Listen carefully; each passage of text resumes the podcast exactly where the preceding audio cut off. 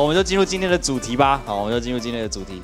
呃，这个月我们进入一个新的系列哈。那这个系列是我们很熟悉，十一月份我们会谈的感恩啊，感恩这个系列。那嗯，原本呢，原本其实教会在这个系列里面每一周都有一个主题哈。那我原本也会用，我原本也打算是用教会原本定的那个题目。哎，教会定的题目是什么啊？我也忘记，我看一下。呃。本来的题目叫做视角切换，我选择谢恩。好，视角切换，我选择谢恩。但是我实在不知道怎么切换，所以我就决定改这个题目。哈，我切换不过来。好，我等下告诉你为什么我切换不过来。好，我先跟大家分享今天的主题。今天的主题是这个。好，你会参加宴席吗？哈，呃，或者你把它用另外一个词，你会更有感觉。你会参加婚宴吗？你会去婚宴吗？好，好，嗯，我今天要跟大家分享耶稣讲过的一个比喻。哈。然后这个比喻跟宴会有关，好，你会发现耶稣真的蛮爱吃的哈，他的人生很多东西都跟吃有关哈。那呃，我为什么会说我我觉得那个切换我有点切换不过来哈？因为我不知道你自己怎么想哈。呃，当我刚刚说十一月份我们要讲感恩这个主题的时候，我不知道你心中最诚实、最直接的那个想法是什么？有人愿意分享看看吗？有十一月我们要讲感恩月了，然后你你的那个第一瞬间出现的那一句话是什么？又来了，哎，喂。你百分之百跟昨天的其中一个学生讲的话一模一样哈，完全这一字不差哈，这个反应太棒了，太喜欢了。好，又来了哈，哎，我们想想看，为什么会有又来了这种心情哈？为什么？有没有想过，讲感恩有什么不对吗？为什么我们会觉得又来了？好啊啊！我告诉你我的反应，我每次。听到要讲感恩，或是我要自己要讲感恩这个主题的时候，我心里面的声音是：啊，怎么又来了？就是 为什么又来了？就是我更不爽，你知道吗？就是不是又来了，是有有点情绪的，觉得怎么又要再讲这个？怎么又要再听这个？我们 我们，所以我就想说这件事情蛮有趣的。为什么？为什么我们明明知道这件事情那么重要，但是我们会对于听这件事情感到有点不耐烦，或是有点不太舒服？不知道大家有没有想过？尤其我们活在这个华人的文化里面哦，感恩应该是美德吧？是吗？是是是吧？对，大家道德观念应该还很正哦，应该没有歪掉。感感恩应该还算是个美德吧？所以照理来说，在我们的文化里面讲感恩这件事情，应该蛮正常的哦。然后也不太会招故故人怨呐，哈，就是应该应该还。可是为什么我们会听到觉得有点腻，有点？耳就是耳朵有点发痒，这样觉得啊，可以不要再听这个嘛？啊，我自己的答案是这样子，呃，不是答案，我自己的体会是这样，就我发现我们一年当中有太多时间被要求要感恩。随便举个例子，母亲节要不要感恩？而你们这个回应真的很令人担忧啊！你们，哇，你们这回应不行哎，你们，哦，这个不能让你妈妈看到。好，母亲节要感恩，对不对？那他父亲节呢？哎，有人回答不错哈。你知道昨天我问学生的时候，母亲节大家回答很大声，我问父亲节的时候一片安静，想说你们是怎样？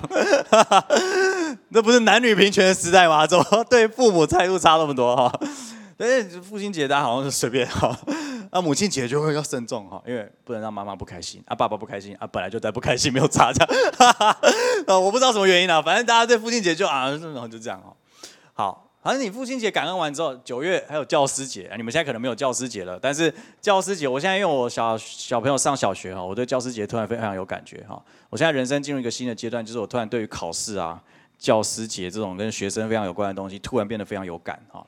呃，而且这个会在接下来好几好呃十几年当中会成为我的人生一种状态，所以啊，我在努力的适应这件事情。好，所以。我们我们一年当中有好多节日哈，被要求说你要感恩，你要感恩，好，而你还讲可以更讲更多一点啦，什么世界什么什么世界地球日吗？还是什么？反正就是你，反正这个节日就随大家就定很多这种节日，然后到那个节日跟你说我们要感谢谁，我们要感谢谁，我们要感谢谁，就是其实一整年我们都在被期待或者是被提醒着我们要感恩，要感恩，要感恩。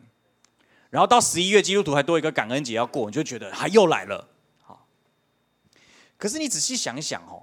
如果如果你是一个非常习惯去感谢别人的人，你会不会有不同的心情？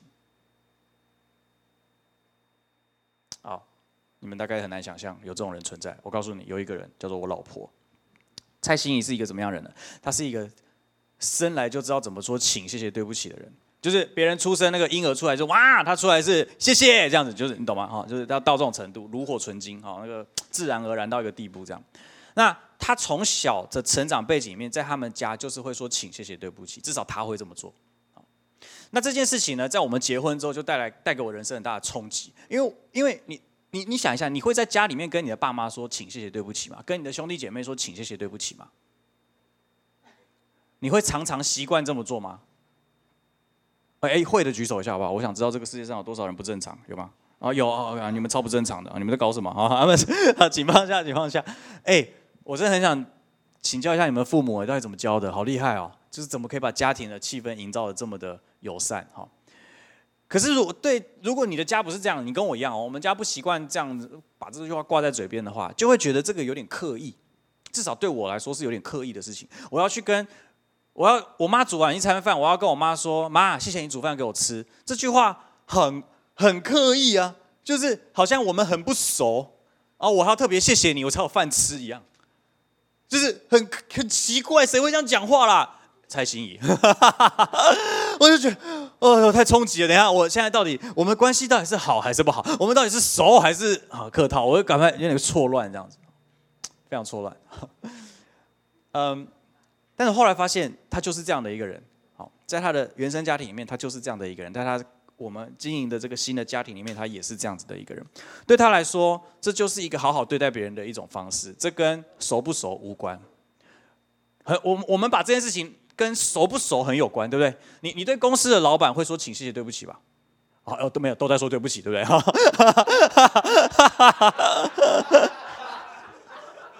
开玩笑，开玩笑，我们会把这些东西放在我们跟外面的人相处上面，我们很自然而然会做出来，因为这是我们的道德、我们的文化带给我们的一种素养。但是，当我们回到家里面，回到这种最日常的交谈的时候，我们会觉得很别扭，把这个东西拿出来讲，好像很刻意、很客套。我们把这个东西跟关系的远近绑定在一起。但是对蔡欣来说，我的观察是这样，你们可以实际去问他。但是我的观察是，对他来说。请谢谢对不起，就是一个对待人的一种原则跟方式，这跟熟不熟无关。好，那你知道他夸张到的地步是他他最好的朋友常常都会想说，我你为什么这么客套？哈，这是最好的朋友这样，但是会觉得你是不是有点客套？哦，没有没有没有，就是我们都会被提醒说，不，他本来就是这样，这不是客套，是他本来这个人就是这样。那你想想看，如果是这样子的一个人，你跟他说，哎，你要去感谢谁？我跟你说，这样子的人听这种话是没有感觉的，因为他平常都在做，他每天都在做。你多讲一次、两次，对他来讲也没有差，就是他也不会觉得烦，因为他每天都在做。他说：“对啊，这很重要啊。”所以什么样的人会觉得烦？就是我们这种人啊。我们听完之后，我们不会去做的人。哎，你仔细想一想，你仔细想一想，十一月我们说我们要用四个礼拜告诉大家感恩很重要。你想到这件事情就怕了，对不对？为什么？因为你想说，我剩下的十个那个十一，剩下一年十二一个月里面，我剩下十一个月，我都没有这么习惯的在讲这种话。然后你会，你想要用四个礼拜就要改变我的人生，我不太可能。可是你又很难拒绝这个主题，因为这个主题好像好像很重要，在我们的道德观里面，我们很难说这东西不要再讲了，很烦的，很不重要。你不能，你没办法抗拒这件事情，所以你只能被迫听。可是听完之后，你又不会去做，又做不到，又觉得很刻意，又觉得很很怪、很矮幼，这样就是，所以到最后，我们的生活就非常的极端。你就把这两件事情切得很开，就听是一回事，而我做出来是，反正我自己的生活是这样。我我们不会觉得这两个东西需要有任何的打交道，我们这样子让自己好过一点。这就是为什么我今天不想要跟大家谈感恩而已。因为你不会不知道怎么感恩，有人有这个障碍的吗？就是你完全不知道怎么感谢别人，有吗？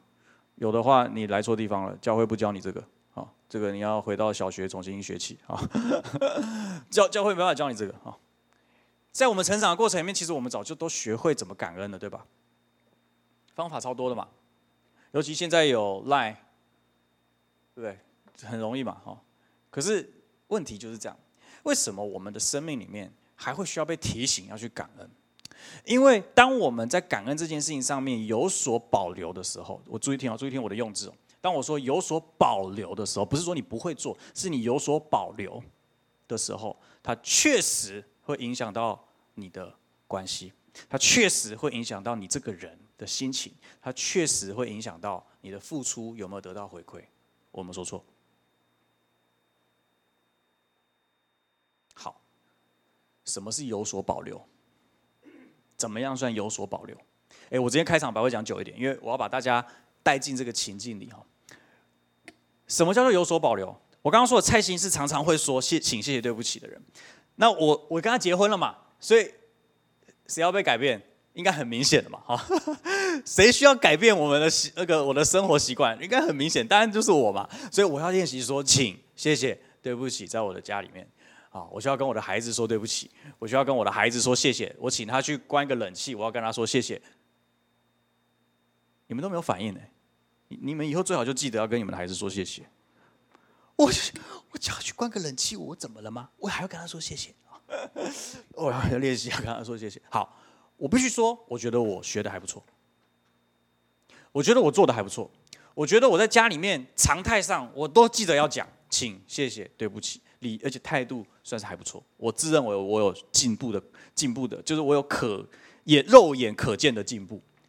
好当然无法做到蔡心怡那样浑然天成哈，一出生就会讲哈，没办法。但是我很努力啊，我很努力让自己做到。可是什么叫做有所保留？就是坦白说啊，我们这种后天养成的人呢，会遇到一个问题，叫做有口无心。有口无心，就是说，因为因为你在学一个模式嘛，你在学一个方法嘛，所以当我说出来的时候，我根本不知道我在讲什么，你懂吗？当我说。哎，像今天回到家哈，然后我们家家里就是有家事的分配嘛，所以呢，哎，我到了社，我洗碗，然后蔡欣帮小孩洗澡，啊，睡觉，哄睡他们，啊，然后当蔡欣帮小孩洗完澡的时候，今天可能很炸，东西很多，然后他还是很努力的把大家都弄好，我会下意识跟他说，呃，老婆谢谢这样，但是那个老婆谢谢是没有灵魂的，它是一种，它是一种习惯式的输出，就是啊，老婆谢谢，可是没有。我们要发自内心觉得，哇，我真的好感谢你哦！今天帮我把，就是帮，就是今天你真的是这这么累了，你还把小孩就是洗澡完，然后哄他们睡，花这么多力气在他们身上。你看我自己讲起来都有点别扭哈，很不习惯，表示平常没在讲啊，没有这种发自内心的讲。你为什么做不到？我们为什么做不到呢？可是你想想看啊，今天对蔡心的视角来说，为什么很多家在家里面做家事的这些？爸爸或妈妈们，哈，丈夫或妻子们，到最后会生气，不是因为你们一开始没有讲好分工，是因为在这个常态的累积里面，没有人感谢你，没有人感谢你做的事情，没有人在乎你做的事情，没有人觉得你做的事情是一个贡献，觉得那叫做理所当然。为什么母亲节不能让妈妈不开心？因为妈妈一年只有一天有机会听到你跟她说谢谢，真的谢谢你为这个家所做的一切。人其实很需要被感谢，我们也都是人，我们也都感觉得到。所以，当我们发现我们自己给出的感谢是有所保留的时候，我们其实是遇到问题的。但因为没有人可以解决这个问题，我们只能一直告诉大家要记得感谢哦，要记得感谢哦，写张卡片哦，传个简讯哦，打个电话给妈妈哦，打个电话给爸爸哦。我们只能一直讲这个，然后最后你没有灵魂，就是没有灵魂，你懂吗？因为我们是有所保留的。好，我先停在这。接下来我要进入今天的故事。这个故事乍看之下跟我刚刚讲的感谢是完全没有关系的。啊，这故事本身里面没有提提到任何感谢的字眼。呃，我觉得这样比较好啊，因为大家已经觉得又来了嘛，所以这个故事不能再出现感谢这两个字哈。但是我我我我今天所分享的内容。是从另外，你先想啊，就是我们不无法诚诚诚心诚意的，或者我们会有所保留的，无法就是发自内心的表达感谢。它有一个最根本的问题，而那个最根本的问题，我今天从另外一个角度切入，来帮助我们看见这个根本的问题要怎么解决。这个问题解决了，我不，我今天不会告诉你你要怎么感谢，我也不会告诉你怎么样可以诚心诚意的表达感谢，我完全不会讲这些，因为我觉得没有意义啊。可是当你发现你里面那个真正的问题，被解决的时候，被改变的时候，感谢对你来说就不会这么困难。我知道还是有些东西需要练习，有一些表达方式你一定还是需要练习的过程，但是至少你会愿意这么做。OK，所以我今天的目的很清楚，就是这样而已。所以，如果你是很害怕再有听到什么一二三四个感恩的步骤啊，感恩的四把钥匙，我今天完全不会讲这个东西哈。所以放，请放心啊，请放心。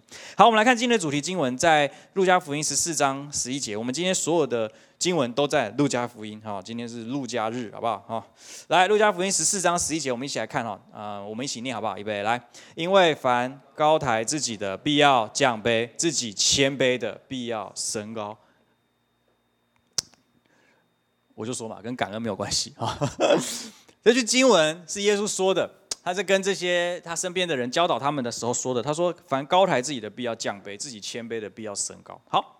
我就停在这，我不解释这段经文，因为现在解释，你就会觉得我又在讲一些很老老掉牙的东西，就是要谦卑啊，要谦卑啊，要一直很谦卑啊，哈，人生就是要一直不断的谦卑啊，才不会怎么样怎么样哈。我们要讲这个哈，耶稣就先留下这个原则，就这样哈，就就没过了。然后他接着其实是继续这样说的，我们来看十四章的十二到十四节，他说耶稣又对邀请他的人说。你因为因为耶稣那时候在一个饭局里面哦，我跟你说，耶稣就是蛮喜欢吃的，所以他就是被邀请去吃饭这样。他就对邀请他的人说：“你设一个午餐或是晚宴，不要请你的朋友、弟兄、亲戚或富裕的邻舍去，恐怕怎么样？他们又回请你，你就得了报答。你摆宴席的时候，总要邀请那贫穷的、残废的、瘸腿的、瞎眼的，那你就有福了，因为他们没有什么可以报答你。而到复活的时候，你会得到你该得到的报答。”所以，上帝不是要你不要得到报答，只是他让你分清楚，你要从哪里得到这个报答。好，呃，今天的主题叫做：你会参加婚宴吗？你会参加宴席吗？呃，这个应该在各位的生活中很常出现这样的讨论，对不对？某某同学要结婚了，被被那个这个喜帖炸的时候，你第一，你你的想法应该，我揣测一下你们的想法，有没有想法？应该是我要去吗？这局我要去吗？我跟他有很熟吗？我跟他多熟？我要包多少钱？哎，我有多少朋友会一起去？我会跟谁做？会不会没话聊？偷笑，你们都在偷笑，是不是都在想这些？因为我也都在想这些啊，所以我很清楚啊。我们基本上不是。啊，讲难听一点，我们基本上不是去祝福人家的，我们基本上是帮自己找个位置坐，确定一下我在那里不会尴尬。好了，去一下，去一下。OK，当然，如果这是你很熟很熟的朋友，那就好，不用讲了，这个完全是两肋插刀，绝对是帮到底哈。我今年年底要当婚后第一次伴郎，没办法，讲好的啊，谁叫他最晚结婚，我们都已经先结了，他只好叫我们回去当伴郎，就是一不结婚还是要当伴郎哦，当初讲好的这样哈，所以我认识。蛮奇妙的一个体验。好，Anyway，我的意思是说，当婚宴这件事情出现的时候，其实我们常常有很多考量，而这些考量本身跟婚宴都没什么关系，对吧？跟婚礼这件事情完全没有关系啊，都是跟其他的东西有关啊，这些都是我们最在意的。好，所以，那你知道，所以台湾有这种文化就是红包嘛，所以我们会包来包去，对不对？我现在年轻人比较不这样了，所以有些人会拒收礼金。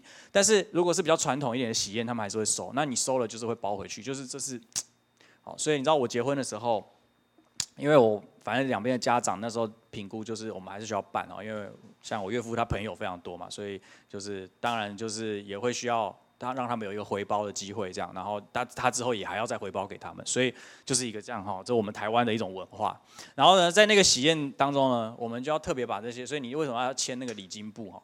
那礼金簿就是新人拿来那个对账用的，除了对账之后还有算账啊，就是那个我这啊 之后那个换谁结婚的时候，当初都包多少，包多少，找出来看一下，当初包多少，我告诉你都是这样子啊。然后你会看到人性啦，你会从红包的金额看到人性啊，可怕死了，真的是可怕死了。我就不讲太多 detail，你们自己要结婚自己来问我哈。哇，你会看到人性啊，哦，人性就是非常真实这样。好，那平常装的那一个就是那样，但是实际包出来就是很很具体哈。那当然，我觉得我们也当然也不是说用这个数字去论断人，只是说你会感受到那个差距，你会觉得哦，心跳漏一拍啊，怎么会这样啊？对，然后所以这个也会影响到我们事后看待这段关系的一个眼光，也会影响到我们事后去回包的时候，我们能够给出的诚意跟给出的金额。都会有影响。你会发现，我们好可悲啊！我们明明是一件喜事，可是我们参与这个喜事的过程，像是被套牢一样。你基本上就是搞个投资失败，然后每个月在还钱的概念，你懂吗？你是被套牢了，你只能一直给，他看他上次给多少，我再决定我要。我我们好可怜呢，我们明明是在参加一场祝福别人的婚礼，我们为什么搞到最后变这个样子？我们还要安慰自己说没事啊，我比较晚结婚，我越晚结婚哦赚越多这样哈，我们还要这样安慰自己。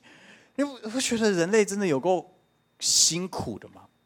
好所以今天问大家，为你会参加婚宴吗？我相信这个问题勾起大家许多好或不好的回忆啊。而这些东西，你会发现我们想的都不是这个宴席本身。所以这就是耶稣在这里说的。他说：“他说宴席的目的，如果是为了得到别人的回礼，对不起哦，讲一下那个字哈，就是感恩嘛。”就是感谢嘛，对不对？就是你请他吃饭之后，他再回请你那个人情再给他还掉，那个就是一种感谢的行动，对吧？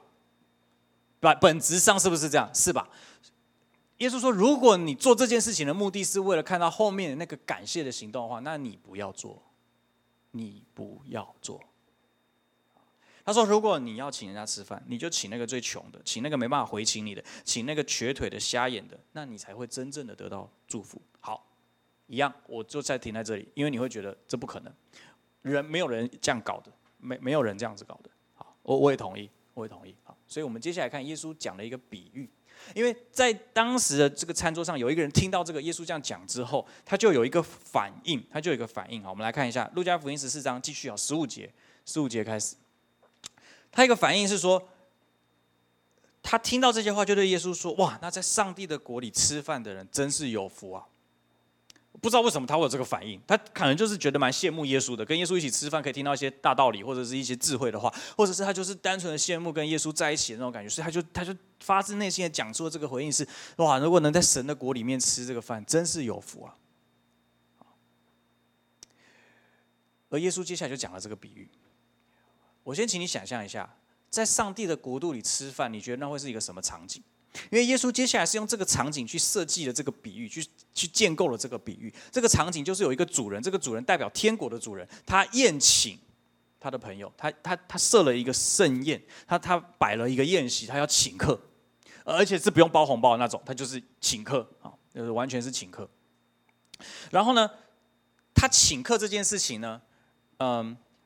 在你的心目中，你先想象一个画面，就是一个主人他请客，他会的他的那个气派是什么？然后你想，这主人是天国的主人，不是一般的主人，是天国的那种等级，所以应该是更豪华的，更就是整个摆盘、然后气派那种场地什么的哈，就就是你你想象一下那个画面哈。然后你想象大家会怎么样的出现在那个那个，嗯，我们我们刚刚都会想嘛，我会跟谁坐，对不对？对，你想一下，你会跟谁坐？你会跟什么样的人一起出现在这个宴席上面？你你会是什么样的穿着？你会什么样的状态进入这个宴席里面？你想象一下，想象一下这个画面，想象一下，先想象啊，哦，很重要哈。所以我不知道你会不会跟这个人一样说，哎，如果能够在上帝的国里吃一顿饭啊，好赚啊，有福气。真的是很祝得祝福的一件事情。好，所以接着我们来看这个故事哈。耶稣对他说：“有一个人大摆宴席，请了许多客人，请了许多客人。到了开席的时候，他打发仆人去对所邀请的人说：‘来吧，样样都准备好了。’也就是说，你不用带任何东西，人来就好啊。我们都准备好了，你就来就对了。好，众人一致推辞。”第一个说：“我买了一块地，不得不去看一下，请原谅我，很有礼貌，哈，很有礼貌。”另一个说：“我买了五对牛，要去试一试，好看他们耕田给不给力，这样要去试牛，请原谅我。”又一个说：“哇，我刚结婚，没办法去，连原因是什么都没讲清楚，为什么刚结婚不能去？到底什么意思啊？嗯，就总之就不能去。好，仆人回来把这些事告诉他的主人，家主就。”发怒，好，停在这里，先停在了这个主人生气的这个场景啊。我们需要想几件事情啊。第一个，啊，不去的原因到底是什么？回到今天的主题哈，你会参加吗？今天天国的主人说我要宴请我所邀请的宾客，我的好朋友，我的邻居。我开了一个宴席，几月几号几点几分要来哦，一定要来哦，邀请好了送到你啊，你不用带红红包，不用回礼，完全不用，你就来哦，你就来哦，好，你会不会去嘛？你会不会去？你觉得什么样的人不会去？什什么样的状态下的你不会去？不要想别人，想你就好。什么样的情况下你会 不想去？呃，因为我们看到这几个人都不去嘛，有买地的，有买牛的，有结婚的，哎，仿佛这些事情都是三年前就规划好的，好，就是就就这个邀约好像仿佛从来没出现过，好像仿佛这个宴席是当天才邀人，不是这个宴席是有邀请卡，是原本就邀好了，就请好了，就定好的日子，预备宴席需要时间呢，所以。你如果结好，你说结婚也需要时间，对你结婚需要时间，你结婚需要时间，你结婚更早一点就知道时间会冲动的时候，冲到冲突到的时候，你怎么不早讲？所以这不是问题嘛？这些你一看就知道都是借口嘛？那为什么不去啊？这故事很奇怪啊！一开始就设定这些人根本不想参加，所以我先问你，你会去吗？我们会去吗？什么情况下我们可能会不想去？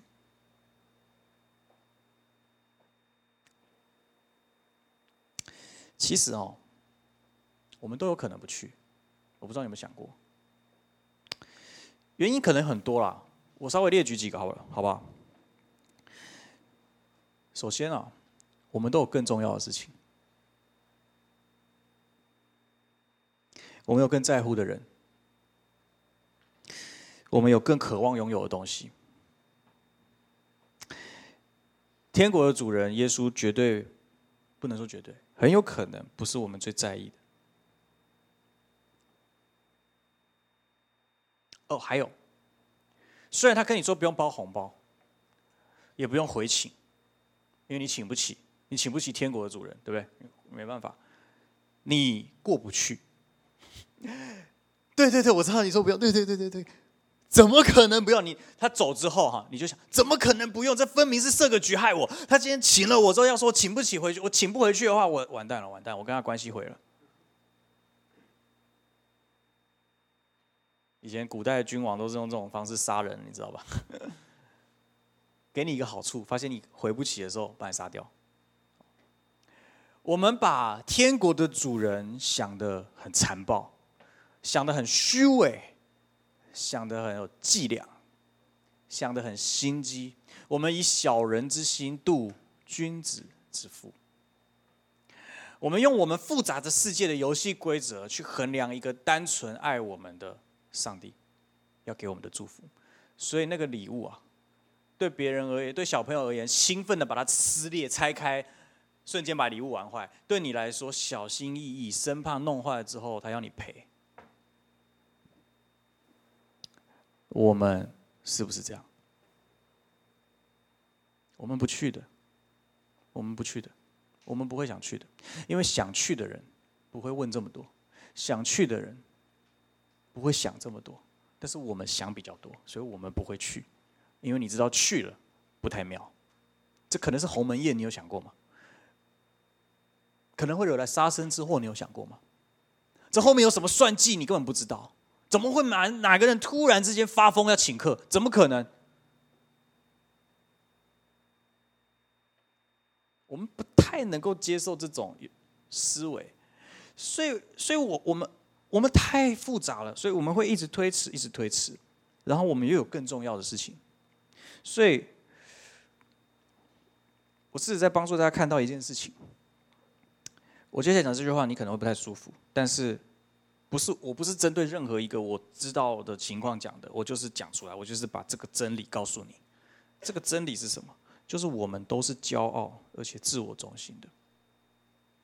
我们都是骄傲而且自我中心的。什么是为为什么说是？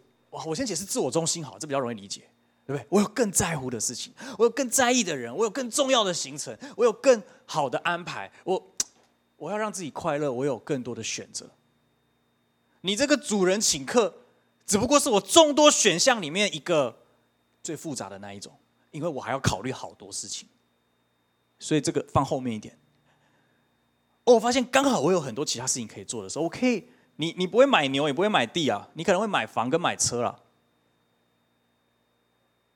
你可能会买手机啊，你可能会买各各种生活的必需品或者是奢侈品啊，你会买你会买手表，你会买香水，你会买各种你觉得很快乐的东西，能够占据你的生活，你会把你的钱花在娱乐上面，或花在消遣上面，你会说这是我最最能够带给我快乐的事物。不要误会，我并不是说这些东西不能买。我的意思是，这些东西对我们来说更重要，所以我们是自我中心的。好，你说那为什么是骄傲？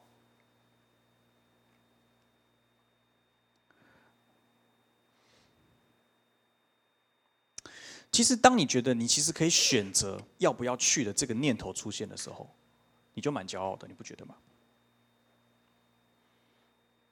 不要说你了，我了，我好吧，我我就蛮骄傲的。你想想看哦，今天如果我们是好朋友的关系，然后呢，你今天就是 觉得哇，我们真的很久没见了。那哎，圆圆来我家，我请客，好，我们弄了一桌这样，然后哦，我请你吃饭这样子。我们是好朋友，我们不是那种什么素未谋面的关系啊，就是真的是有关有交情的。然后我们甚至之间也有这种习惯，或者是有这种记录的，就是我们曾经到彼此的家里做客的。然后今天就是啊，就是很开心，想要约一个局这样，然后就约我去你家。我光是想着，我能不能不要去，或者我要不要去，其实就蛮骄傲的，你不觉得吗？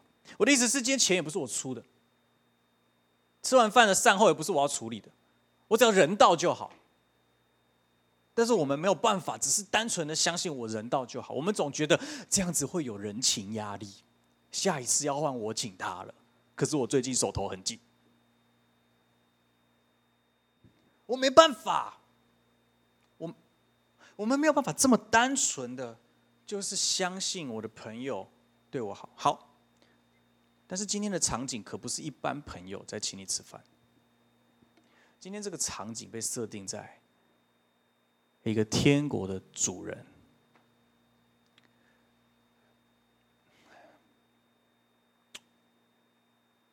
我很不想用这个比喻啊，但是你的老板如果开个局。请你们去复习，你敢不去吗？就算是鸿门宴，你得你也得去，对吧？假设你的老板虽然不一定这种人会存在，但是假设你老板就是真的像天国主人一样，就单纯想要请客，他就开心想请客。公司没赚钱也开心想请客，然后就这样掏腰包自掏腰包就请公司的员工吃饭，或是请你这个部门的人吃饭，你就你能不去吗？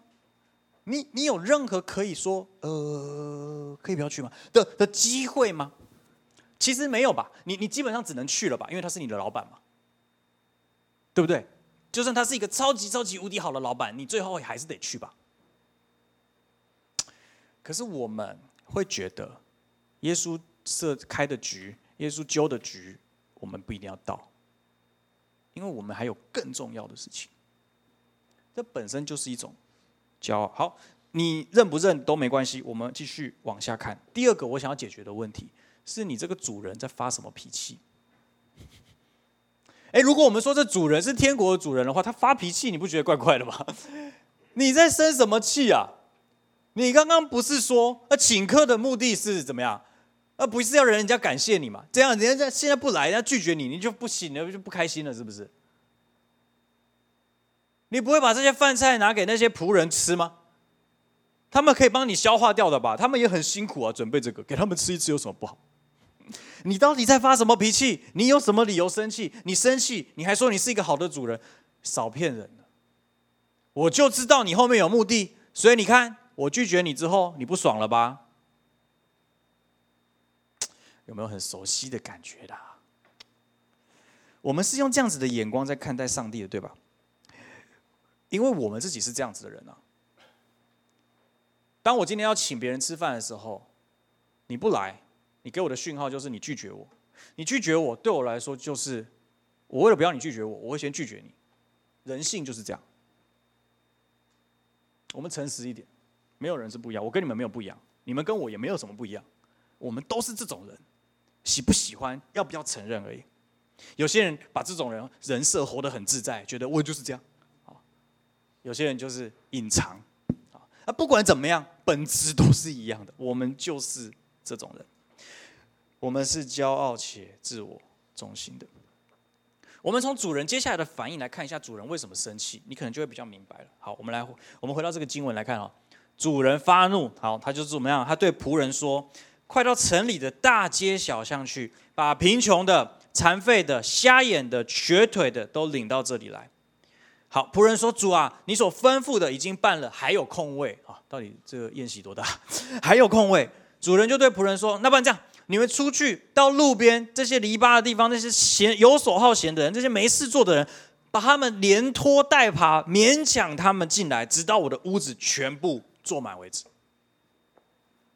我的宴席不能有空位，但是之前拒绝的那些人要再回来，不要让他们进来。呼，乍看之下，超像是一个小家子气的主人在那里任性，不来是吧？想都别想哦，再也不不用来了。开始哎，随便随便找都好，都来哦。他根本就不在乎这些人，就都来都来。他只是想要把它填满，充个场子。打肿脸充个胖子，然后呢，告诉你们这些没来的人，亏大了。这个主人有这么无聊吗？如果如果你回到前面我们刚刚看的那个经文十二节到十四节，耶稣说：“你们摆宴席的时候，总要请那贫穷的、残废的、瘸腿的、瞎眼的。”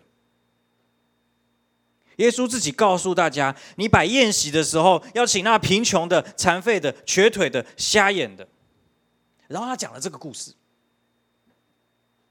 耶稣，我再讲一次，耶稣自己跟大家说：“你们摆宴席的时候，要请那贫穷的、残废的、瘸腿的、瞎眼的。”然后他讲了这个故事。他说：“主人发脾气之后，把这一些人，瘸腿的、瞎眼的、残废的、贫穷的都请来。”填满这个位置，甚至还不够做，还勉强更多不想来的人进来。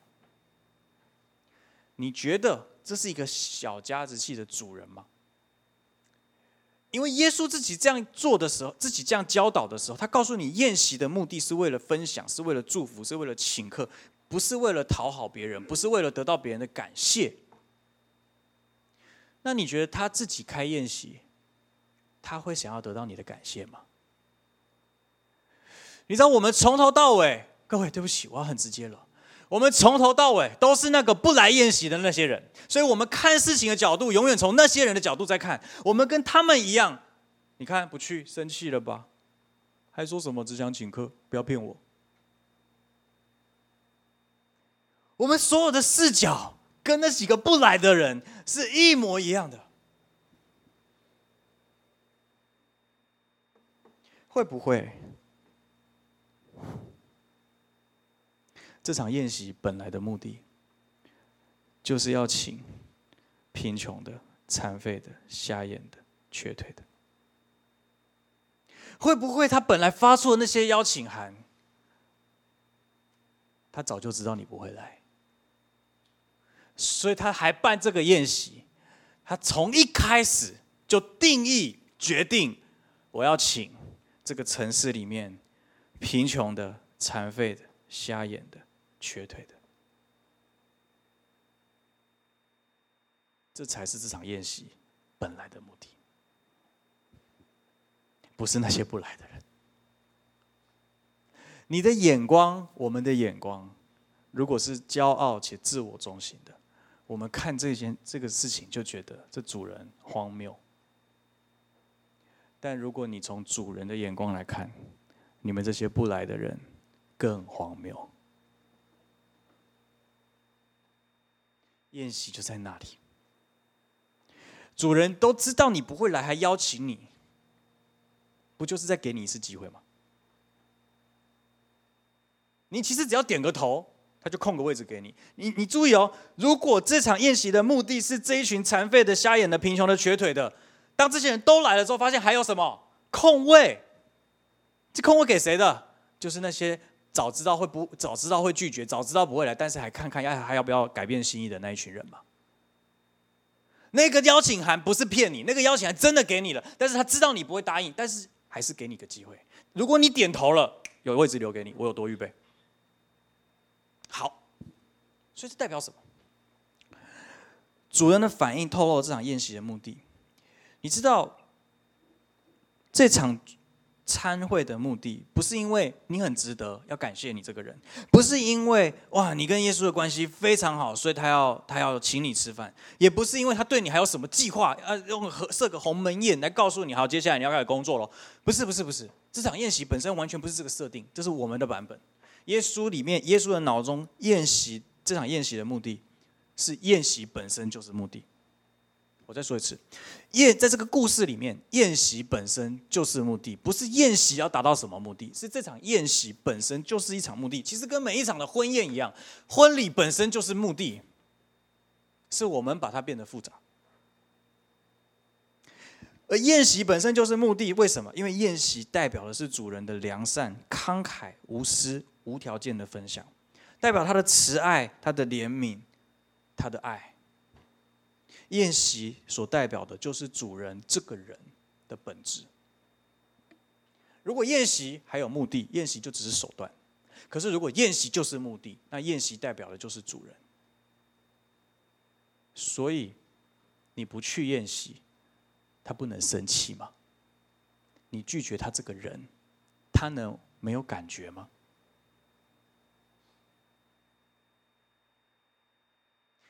各位，我们常常在做这样的事情。我们常，我们，我们为什么没有办法感恩呢？因为我们是骄傲而且自我中心的。好，我继续往下走哈。你想象一下，我们刚刚说了，我们去参加一场宴会，我们会想象那个会有多少人去，会有哪些人去，对不对？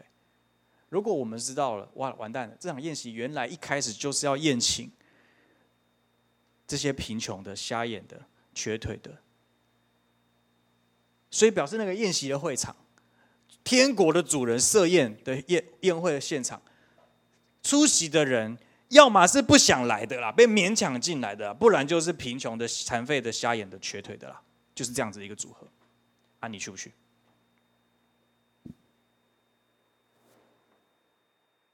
小心一下你的反应。我们为什么因为这个画面，可能就会想一下呢？你不觉得你光是想一下都很冒犯人吗？你光是那个犹豫都很邪恶吗？我们因为出席这场宴会的人跟我格调不同，所以我考虑一下，我们没有自己想象的这么好哦。耶稣很厉害啊，要讲一个故事啊，把我们戳死了。轻描淡写一个故事，我们就是里面那个不想来的啊，原因太多了。然后当你发现耶稣最终的目的就是要请这一群人的时候，你更不想去了。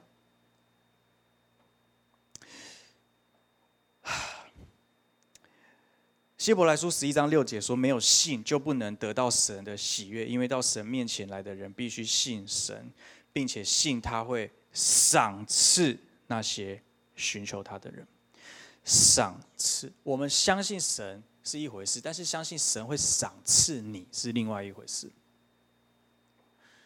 相信神会单纯的赏赐你，不跟你要求任何的回报，对我们的文化来说异常的困难，因为我们里面我们的文化里面有一句话叫做“天下没有白吃的午餐”。我们连午餐都不能白吃，都不能平白无故得到一份好的便当、健康餐盒。我们连午餐都不能随便被请客。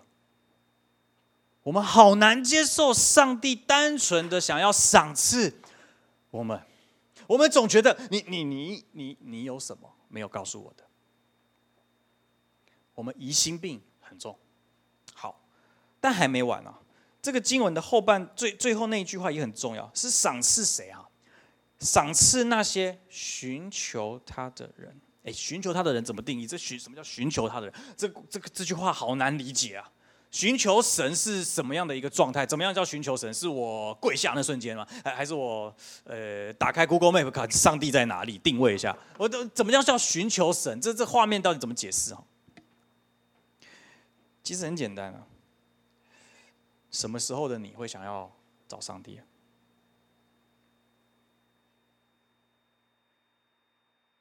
答案应该很明显了吧？当你发现你是贫穷的，你是残废的，你是瞎眼的，你是瘸腿的时候，你发现你的路都走不好，你发现你的事情都做不好，你发现你连关系都搞不好，朋友都交不好，家人都照顾不好，夫妻关系搞到要离婚，亲子关系搞到小孩不想回家。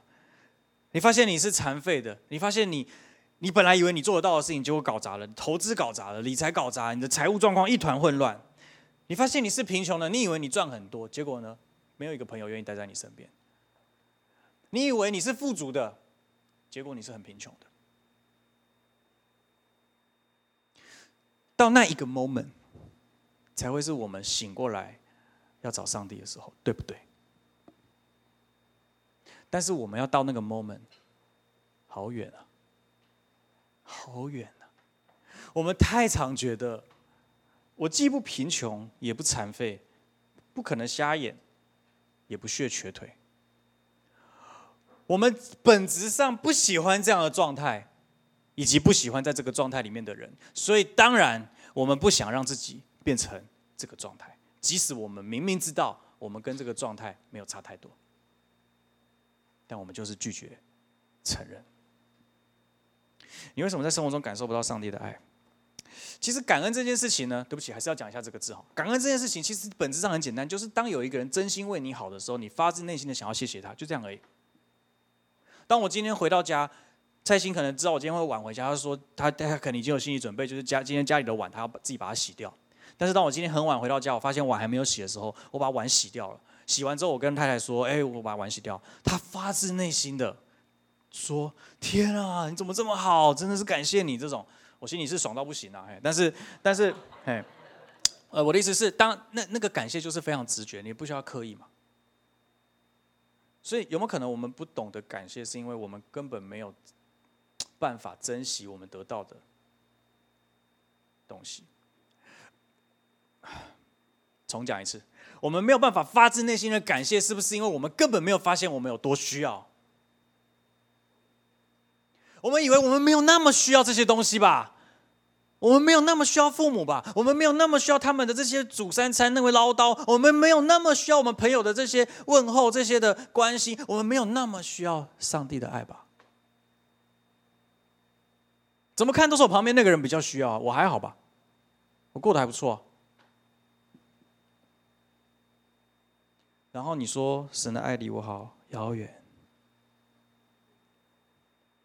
因为我们是骄傲而且自我中心的，我们很难接受自己是贫穷的、是残废的、是瞎眼的、是瘸腿的。我们也不喜欢被强迫做某些事或成为某种人。如果你今天第一次来到教会，我跟你说你不信耶稣，不要走出这扇门，你就觉得很不爽，再也不会进来。不对，你根本出不去。为什么我们不喜欢被强迫？因为我们是。骄傲，而且自我中心，这就是我们的本性，与生俱来的本性。你说没有没有没有，我那个同学哈，我那个朋友，他都热心助人，他常常都热心助人，他常常就是为别人着想，两肋插刀，然后搞到自己餐的饭都没吃，然后什么都没弄，他他就是为别人而活的。嗯，我不确定哦，也许他做这件事情让他觉得自己有价值啊。他从帮助别人得到价值，所以这种人会怎么样？你知道吗？他要帮你，你不给他帮，他生气，他会跟他会很生，他会跟你翻脸。我要帮你了，你还没嫌东嫌西，不是啊？你不是要帮别人吗？你要帮别人就要照别人的需要嘛。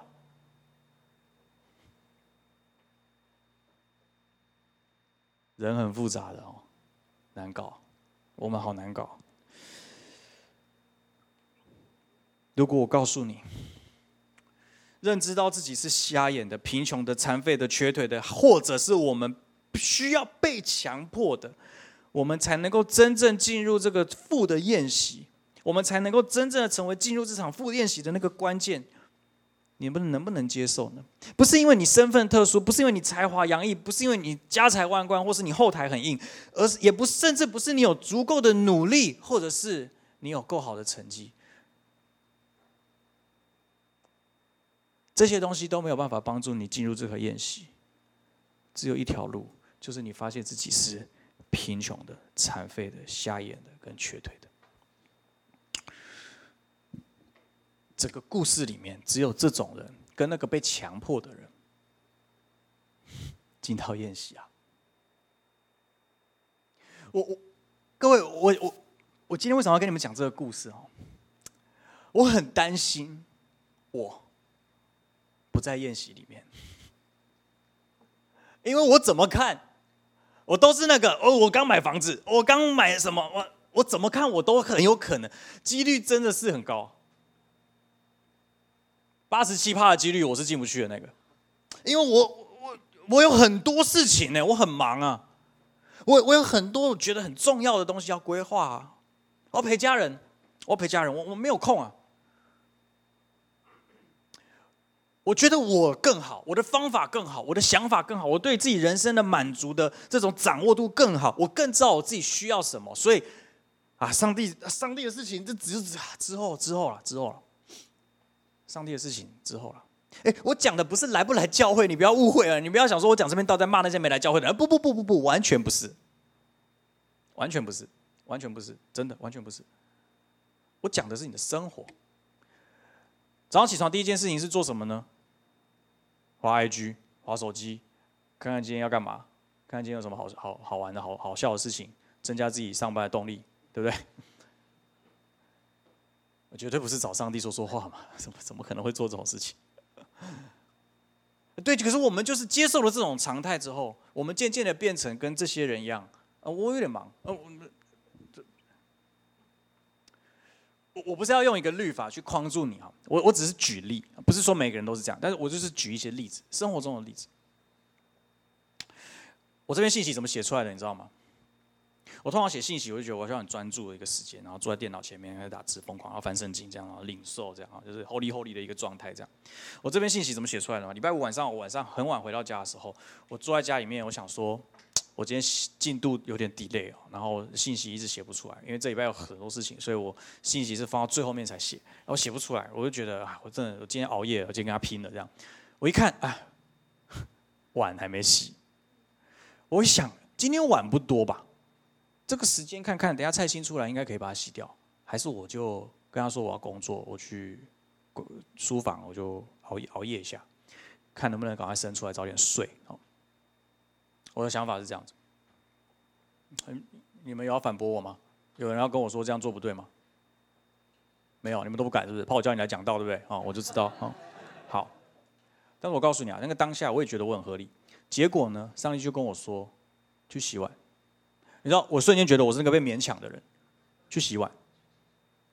我讲，没没几个碗，一定要我洗是不是？哎，我不是对蔡欣说这句话，我对，我对那个叫我洗碗的那位啊，我我我很忙啊，我，哎，我要讲到，哎，我讲到好歹是做你的事，你你干嘛你干嘛干嘛自己为难自己人为难自己人呢？我礼拜天没有东西讲，能看吗？能看吗？你现在叫我洗碗，你们你们搞错，其实很无聊，对不对？可是我心里面就是这样不爽啊，我就不喜欢被人家强迫啊。可是，在那一瞬间。我不知道，我觉得感谢神吧，就是上帝让我看到，我我就是一个自我中心的人。其实我为什么不相信神，在我洗碗的时候可以跟我说话？为什么准备讲到一定要坐在书桌前，不能在洗碗的时候？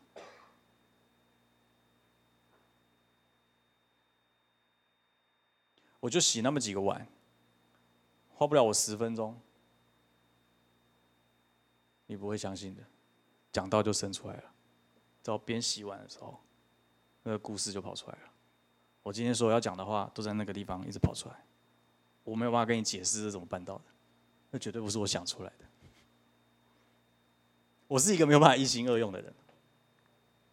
我洗个碗，我就跟蔡欣说，CP 值很高啊。我花十分钟洗完，你这么爱我，这么感谢我，我讲到还写完了，工作也完成了，我还可以早睡，我这 CP 值高啊。你会发现，我们跟上帝的关系是我们把它搞得太复杂。我们有太多自己的 agenda，我们有太多自己的一定要怎么样，所以当神跟我们讲一个很简单的事情的时候，我们说：“等一下，等一下，不可能是这样吧？不可能是这样吧？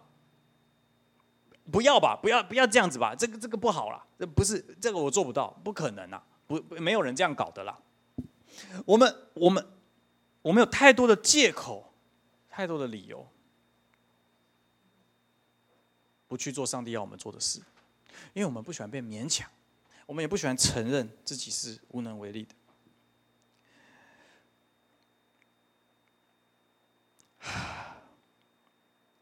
我最后要把真正重要的消息告诉你，《路加福音》四章。哎，对不起啊，回到刚刚，呃，十四章十四章那个经文。好，回到我们一开始的主题经文。所以现在你为什么知道耶稣一开始要讲这句话了？因为所有的问题发生在我们的内心。我们不管是我们无法感谢的原因，或者是我们无法单纯的看待我们跟神的关系，真正的原因都发生在我们内心。因为我们是想要高抬自己的人，而这样子的人会降卑。如果我们愿意自己谦卑，看到自己不过是残缺的、贫穷、残废、瞎眼、瘸腿的，上帝会使我们升高，进入他的宴席里。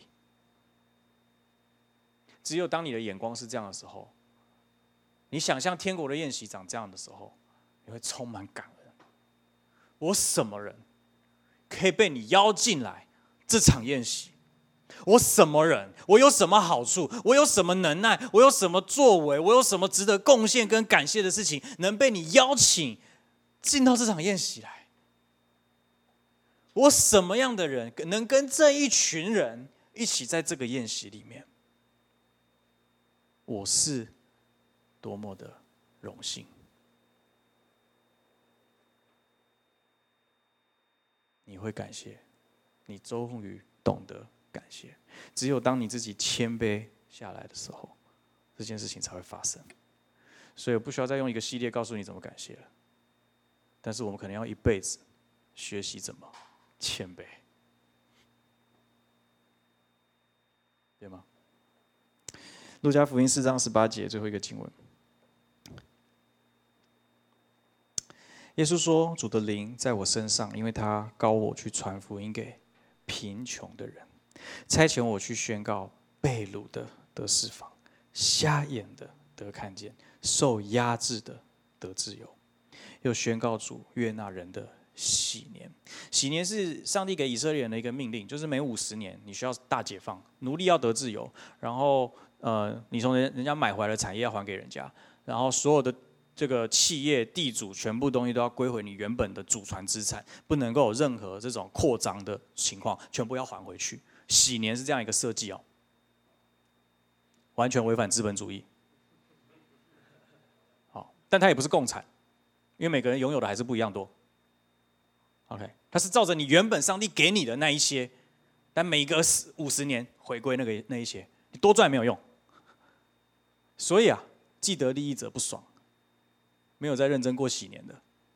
可是耶稣说，耶和华悦纳悦纳人的喜年。上帝喜欢的，就是我们活在他所赐给我们的产业里面，享受那个单纯的快乐。就这样，今天的见证不也这样说吗？上帝说：“你快乐的过每一天。”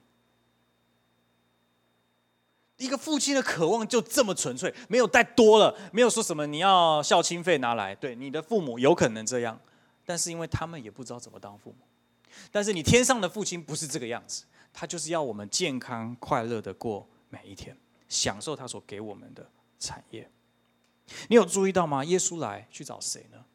耶稣来只找一种人，就是贫穷的人、被掳的人、瞎眼的人、受压制的人。你要么选择看见自己是无能为力的，在那生命的破碎当中，你没办法自己救自己，你改变不了人生的结局的；要么你就选择宁愿选择当一个被强迫的人。这是我们唯一的出路，因为我在那那个那些锅碗瓢盆的面前，我实在没有办法看到自己无能为力，你懂吗？我很有能力，这些东西我随时可以解决掉。我很有能力，我可以自己去关进书房写出一篇讲道。我很有能力，但是我选择成为一个被强迫的人去洗碗，因为我知道强迫我的是谁。所以我甘愿。其实人生是不是就这么简单？只是我们不一定每次都甘愿而已。可是如果你谦卑自己，我们就会甘愿。我告诉你，这个世界是这样子哦。上帝给我们的祝福真的很有趣哦。我真正最不想洗碗的时候，就是在还没有开始洗之前，俗称最大静摩擦力。你一旦跨过去了，洗碗就洗碗而已，没有那么多东西可以纠结的，对吧？我们的生命的问题也是一样。你最不想要回应神的爱，最不想要跟随神，就是那个最大的静摩擦力。我不想承认我什么都不行，我不想承认我无能为力，我不想承认我真的是瘸腿的，我是瞎眼的，我是残废的，我是看不见的。我不想承认，我不想要接受，我只能被强迫。我不想要，我不喜欢这种感觉，就是那个当下而已。